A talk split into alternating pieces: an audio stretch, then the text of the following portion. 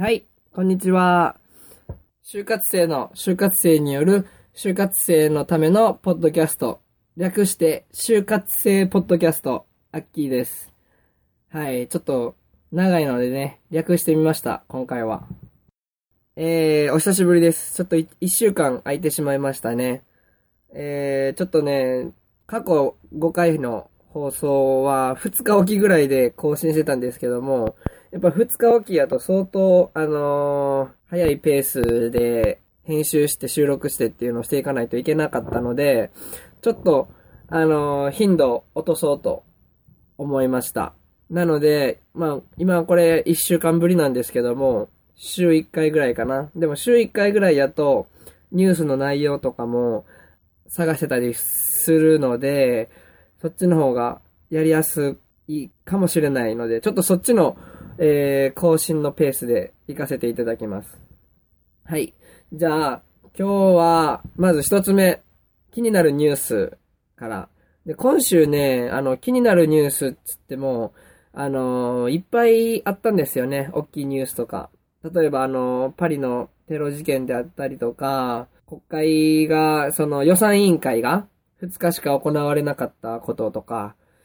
その、大きいニュースとかやったら結構あるんですけども、ちょっと僕がね、あのー、新聞とか、まあ、主に日経新聞なんですけども、読んでる中で、このニュース、面白いなとか、気になるなって思ったのを取り上げて、いくつか取り上げていこうと思います。まず、一つ目は、さす、あ、早速なんですけども、就活の解禁時期が6月に決定したということが報道されました。えー、解禁時期は6月。結局6月に、えー、進めていくという考えで決まったそうです。これはね、経団連が6月で行きましょう。6月の方が絶対学生にとっては有効であるっていう風に考え、考えているのに対して、えー、学生や大学側は若干まだ多分不安が残っているんでしょうね。多分、そのテスト、授業の期間とかテストの期間に被ってしまったりとか、あとは、その、留学生、留学帰りの生徒が、就活の準備に間に合うのか、というのが、まだ懸念されているようです。ですが、まあ、6月に決まったということで、話がまとまりました。なので、就活生の皆さん、8月ではなくて、今年、今年度からは、あ、来年度からは6月からの就活スタート解禁ということなので、えー、張り切っていきましょう。私も張り切っていきますのでね。ちなみにあのー、説明会とか、合同説明会とかは、3月、通年通りになるということですので、そのつもりで行きましょう。はい。僕も含めてね、皆さん、うまくいくといいですね、就活。ということで、一つ目、就活解禁でした。二つ目は、これはちょっとあの、すごい小さい記事やったんですけども、ジョン・ F・ ケネディの孫のジョン・シュロスバーグ氏が楽天に、えー、就職が決まったというニュースがあって、このジョン・ F・ ケネディの孫にあたるジョン・シュロスバーグ。これはね、キャロライン・ケネディ大使の息子さんということなんですけども、これ面白かったですよね。これこそほんまの意味での天下りというんですか神様が天から降りてくるその意味に合わせ、あって、天下り、これほんまの天下りやなって思いましたよね。楽天が海外の大学卒業生も採用する方針で進めていってる中で、J、JFK の孫であるケネディ大使の息子であるジョン・シュロスバーグさんが楽天に就職したというのことでした。で、ただいま研修中とのことです。はい。えー、元大統領の孫は今楽天で研修中とのことですよね。これ同僚、同僚の人とかも、怯えますよね。普通に横で JFK の孫と仕事してるっていう変な空気。どういうつもりで仕事をしていけばいいんでしょうか。ちょっと、あの、プレッシャーにもなりそうなんですけども、はい。この記事がちょっと面白いなと思って。で、その、キャロライン・ケネディ大使と三木谷社長は以前にも、えー、面会されてたということなので、交流がある。ちょっと、ちょっと羨ましいですよね。ちょっと羨ましいなっていう話でした。で、三つ目に、これ、えー、気になるニュース、最後、三つ目に、えー、アマゾンが音楽0円で、え、音楽配信のサービスを0円で、えー、提供とのことです。まあ、実質0円なんですけども、Amazon プレミアム会員への入会が必要とのことです。でもね、これ最近音楽配信のサービスって結構どこもやってますよね。最初で言うと Apple でしょ？あ、Apple。Apple は Apple Music を最近始めて、で、LINE Music も最近始まって、で、いろいろまたいろんなところも他にやってるんでしょうけど、Amazon もついに開始とのことです。で、これ、Amazon が他の音楽配信サービスと違うのは、例えば Apple とか LINE とかやったら月額なんですね。確か月額900円ちょいやった。なので、1年で言うと 900×12 なので、えー、9、28、9、1枠で1800円？あ ?1800 円か。だいたい1万800円ぐらいかかるところが、これ Amazon はそのプレミアム会員やと、年会費3900円だけで、えー、音楽も聴ける。さらに、えー、それ以外にも、本来のプレミアム会員の特典である、その、翌日配達とか、あとは最近始まったその動画、映画とかも無料で見れるサービスがあるので、ちょっと Amazon のサービスは、えー、頭一つ抜けてお得感がまだ残ってますよね。さらに、昨日かおとついぐらいの新聞で、お届け1時間以内みたいな。お届け1時間以内のサービスも開始するみたいな。もうどういうシステム、これどういうシステムで1時間以内に来ちゃうんやろみたいな。家の近くにそんなんがあるのかなっていう、ちょっと不思議な感じなんですけども、アマゾンがね、どんどん新しいことを始めて、まあ新しいことじゃないけど、その、さ、周りの流行に乗っ取りながら、かつ、その、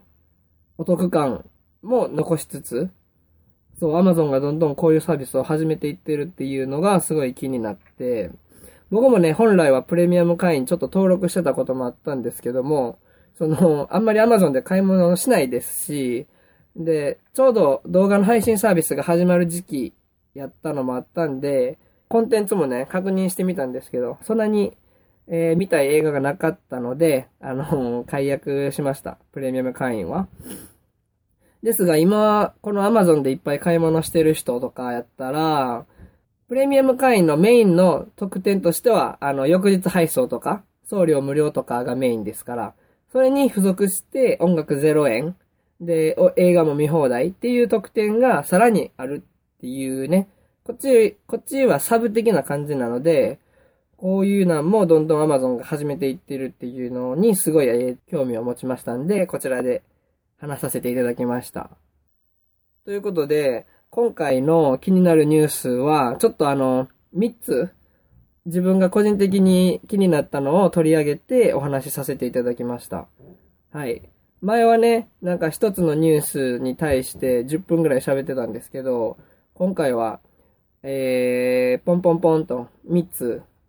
紹介していきましたね。まああの、もっとこう、大きいニュースとかがあれば10分ぐらい喋るんですけど、僕はね、その、パリのテロのお話とかすると、ちょっとあんまり、うーん、適切なお話ができひんかなって思ったので、ちょっとそこはね、えー、自重させていただきました。はい。ということで、気になるニュースは以上。で、ここからは、えー、業界動向についてお話しさせていただきます。はい。業界動向のコーナー。今回は、アパレル業界です。で、アパレル業界つっても、この僕がアパレル業界を喋るもう資格ってないと思うんですよ。で、あ、喋るなっていうことなんですけど、その、子供の頃からね、借り物ばっかり、お下がりばっかり着てたし、この学生になってもそんなにファッションに興味がない僕がね、アパレル業界について今日喋っていくんですけども、アパレル業界まあ喋ろうと、喋ろうと思った理由の一つとしては、先日に、その、とある企業の、えー、説明会というか、まあ、セミナーに参加させていただきまして、あ、やっぱりアパレル業界ってこういう面白い一面もあるんだなと、面白いというか、えー、興味深い一面もあるんだなということで、ちょっと興味を持って調べさせていただきました。なので、その、お話ししていただいた内容とか、調べた内容とかを今日はお話しさせていただきます。まず、アパレル業界とは何なのかっていうんですけども、まあ、二つ、二つというか、アパレル業界っていうのは、まあ、とある分け方？え、なんて言ったんやろ？アパレル業界っていうのは、ちょっとまあ、いろんな種類がありまして、まずは、その、メーカー？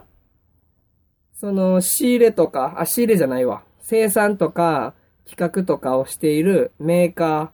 ーに対して、えー、仕入れる、仕入れて、それを売る側。また、その、企画から生産から販売まで、統一されてる企業を SPA っていう風に、えー、分類されます。で、僕が行ったその企業というのは SPA に分類される企業なんですけども、これの SPA の代表というのが、ファーストリテイリング。ユニクロとか GU の店舗を経営しているファーストリテイリングさんが代表ですよね、この SPA の。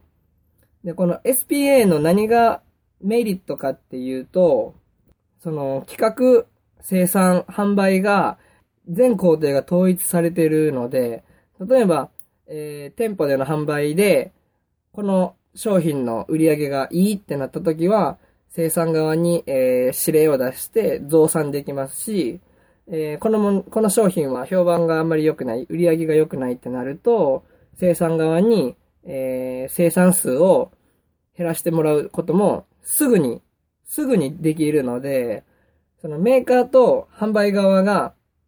また違う会社になっていると、その過程がだい、だいたいちょっと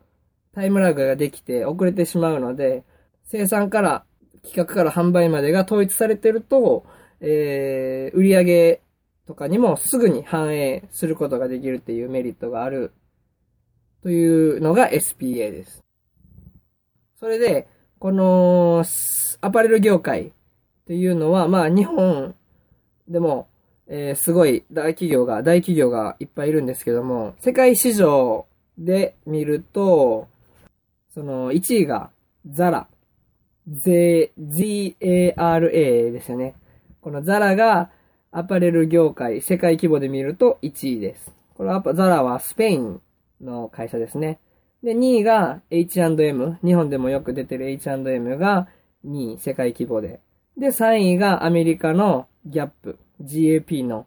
ギャップ。日本でもこれもよく見ますよね。で、4位にファーストリテイリングさんがランクインしているというね。やっぱりファーストリテイリングすごいですよね。僕が留学してる時もアメリカでもハリウッドで出店しているのを見ました。はい。まあ、えー、クオリティとかは多分ね、日本と同じような感じで維持しているんでしょうけど、ファーストリテイリングさんが、ここで4位にランクインということです。なんて言うんですか？アパレル業界で、このファーストリテイリングとか、あと、その世界一位でいうザラとかが、なんでこんなに世界で規模を広げてい、売り上げを広げていってるかっていうと、その一つの影響というのが SNS の普及ですよね。その、Facebook とか、Twitter とか Instagram で、ファッションの流行を先取りすることが、その10年前、20年前よりも、えー、可能になった。その、若者がそういう情報をすぐ入手できる手段が増えたことで、ファストファッションの、えー、流行が広がっていって、広がるスピードも速いんですよね。なので、その、特に日本でいうファーストリテイリングさんで言うと、そのメディアを使って世界に規模を広げていっている、そういう作戦もあるわけです。それでですね、その、アパレル業界がどうやって世界に規模を広げていってるのかっていうのは、一つ代表的なのが合併ですよね。これ M&A って言うんですけども、その M&A によって、えー、企業の拡大を目指していっている。まあ、M、えっ、ー、と、世界一位のザラさん、ザラさんって、ザラも、いろんなアパレル企業をね、アパレルの会社を買収していって、ザラの子会社としていろんな、えー、会社があるわけですよ。それによって、客層の広がりも狙っていってる。例えばザラの中で僕どんなお店があるかわからないですけど、ザラの中でも、えー、安い、低価格で手に入れられる、その、販売店であったりとか、もしくは、高級目線で、高級目線の客層を狙う、その、ファッションであるとか、そういう難に、えー、そういう風に分担できるわけですよ。だからファーストリテイリングさんも、ユニクロと GU の他にも海外で合併した企業があって、そういうのも客層によって、あの、値段が変わったりとか、あ、客層が変わったりとか、する、ということです。なので、こういうね、アパレル業界がどんどん M&A に力を入れてるっていうのは、そういう一面もあります。はい。なので、アパレル業界に興味ある人っていうのは、そのアパレルの会社がどういうのに力を入れているのかっていうのを、に注目していけばいいのかなと。例えばですね、日本の業界規模で言うと、えー、1位はもちろんファーストリテイリングさんですし、2位は、これは島村さんかな？島村が2位で、で、3位が、あ、オンワードホールディングス？オンワードホールディングスっていう、百貨店向けに販売を進めているブランドですね。これどういう会社があるんやろ？ちょっと、リサーチ不足で申し訳ないですけど、まあこういうのが、えー、上位にランクインしているアパレル業界です。他にもね、アダストリア、アダス、アダストリアとか、ユナイテッドアローズとか、あとは子供服で有名な西松屋とか、そういうのがいろいろランクイン、ランクインというか、企業、業界規模で、上位に、えー、立つ企業です。はい。で、まあ、これ、面白いのがですね、島村やったら、どこで、その服どこの服って聞いたときに、あ、これ島村の服っていう風言えるんですけど、ユニクロ、そのファーストリテイリングさんの元にあるユニクロの服見て、それどこの服って聞かれて、あ、これ、ファーストリテイリングの服だよって言わないですよね。ユニクロの服って言いますよね。だから、こういう親会社がですね、いろいろな子会社を持つことによって、様々なブランドに、えー、手を広げることができる。まあ、そういう、ね、戦略もあるんでしょうね。まあ、あの、何が言いたいかわからなかった、結局何が言いたいかわからないんですけど、えー、まあ、アダルト、あ、アダルトじゃねえわ。えー、アパレル業界。アパレル業界についての、えー、豆知識とか、情報とか、まあ、そういう世界の規模で見てみたりとか、いうのを、そういう皆さんにとっていい機会であればなと思って喋らせていただきました。ちょっと今回はね、アパレル業界苦手分野になったんですけど、あの、せっかくね、セミナー受けて、受けてたんで、あの、皆さんに共有しようかなと思って喋らせていただきました。なので、まあ、まとめると、あの、アパレル業界には SPA っていう生産企画販売から統一された、その、統一されてる、その SPA というスタイルの会社がある。で、ファーストリテイリングとか、その、ザラっていうのは、世界規模で見ると、やっぱり大企業ですし、その大企業の、中にも、えー、ユニクロとか GU とか、そういう小さなブランドがちょこちょこあって、そういうなんで客層による、その、多様性を目指している。まあ、こういう部分があるということですね。なので、皆様、アパレル業界探す際は、そういうことにも一回注目してみて、えー、自分の入りたいところを見つけてみてはいかがでしょうか。ということで、だらだらとまとまりのない話が長くなってしまいました。アパレル業界でした。はい、長くなってしまったんですけど、次は英語関、英語学習関連に行きましょうか。ね。ちょっとこれ、自分でどんどん編み出していかないといかない、いけないくなってきたんですけど、今回は、独り言を言ってみようっていう、ね。独り言を言ってみようという僕のアイディアです。というのも、なんて言うんですかね。やっぱり日常会話、日常会話というか、日常英会話してる中で、やっぱり日本人の弱点っていうのは、文章がすぐ出てこないんですよね。特に長い、あ短い文章でも、パッと出てこずに考えながら言ってしまうっていうのが弱点やと思うんですよ。なのでですね、あのー、ちょっと短い文章から言うことに慣れてみたらどうやろうかなっていうふうに思ったわけです。実際僕もね、たまにやってるんですよね。あのー、勉強疲れたとか、ああ、明日のこと決めないととか、例えば、一日の終わりに、あ、なんでこんな一日の過ごし方してしまったんやろ、ほんま僕バカやな、みたいな。そういうのも、あのー、誰にも聞こえないぐらいの声でたまに英語で言ってみようと思ったりしてやってみたりします。そうするとね、あのー、だんだん短い文章から長い文章まで言うのに慣れてくるというか、パって次の単語がポンポンポンと出てくるようになってきたりするんですよね、案外こういうのすると。やっぱり会話も必要ですけど、その日常的に自分で文章を作る意識をしていくと、いざ喋るってなったりとか、あと書くときもそうなんですけど、どんどん単語が出てくるんですよね。なのでちょっとね、そういうのに慣れていけばいいと思います。ほんまに最初は、あの、短い文章でいいですから、あ、これ面白いなとか、あ、今日楽しかったなとか、あとは、なんでしょうね。うわ、あいつのこと嫌いやわとか、そんなんでもええから、だんだん、こう、最初は短い文章から、で、最後につれて、え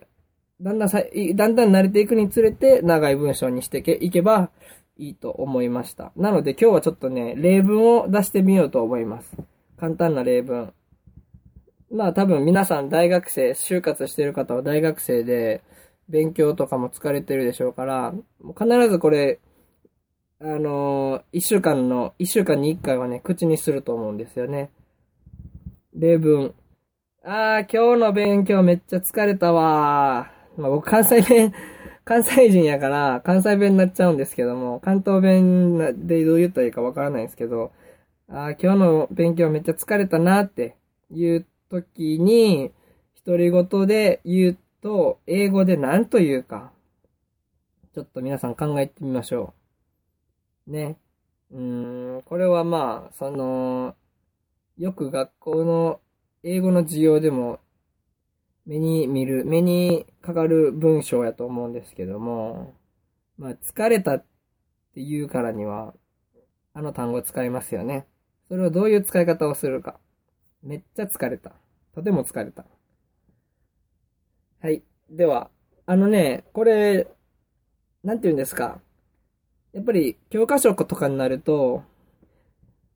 今日の勉強はとても疲れました、みたいな、超硬い文章になってしまうんですけども、もっとこうカジュアルに、今日の勉強め、今日の勉強めっちゃ疲れたわ、みたいな。日常会話のノリで、あのー、英会話に作った方が、日常英会話をするときに、日常英会話をするときに近いシチュエーションになると思うので、そういう風な考え方でいった方がいいと思います。なので、今日めっちゃ勉強疲れたわ、の英語、答えは、I'm really tired of studying today.